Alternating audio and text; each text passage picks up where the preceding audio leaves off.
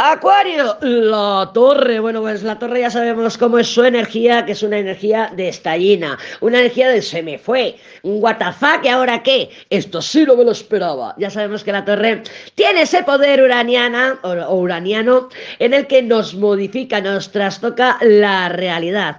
No obstante, esta torre yo creo que está representando una casa, un edificio. Por ejemplo, justicia, que le ha salido a Virgo con la torre, pudiera ser un edificio gubernamental. Un papa con la torre pudiera ser una escuela, por ejemplo, un hospital, un colegio de abogados. Mira, yo tengo que ir al colegio de abogados a pedir un abogado. Entonces, también podemos ver la torre como estructura, una estructura tipo edificio, un local, cuatro paredes, estructura física de ladrillos, ¿vale? Porque papa con la torre puede significar también la casa de mis padres, por ejemplo, ¿vale? Entonces, vamos a darle ese perfil, vamos a darle este sentido a la torre durante estos próximos días, porque claro, no solamente viene fantásticamente bien aspectada en que acuerdos que a lo mejor se modifican, que cambian, pero se establecen, sino que a Piscis, como le ha salido el loco, pudiéramos estar hablando incluso de llevarnos la casa a cuestas. Sí, señorita, sí, señorito, de una mudanza.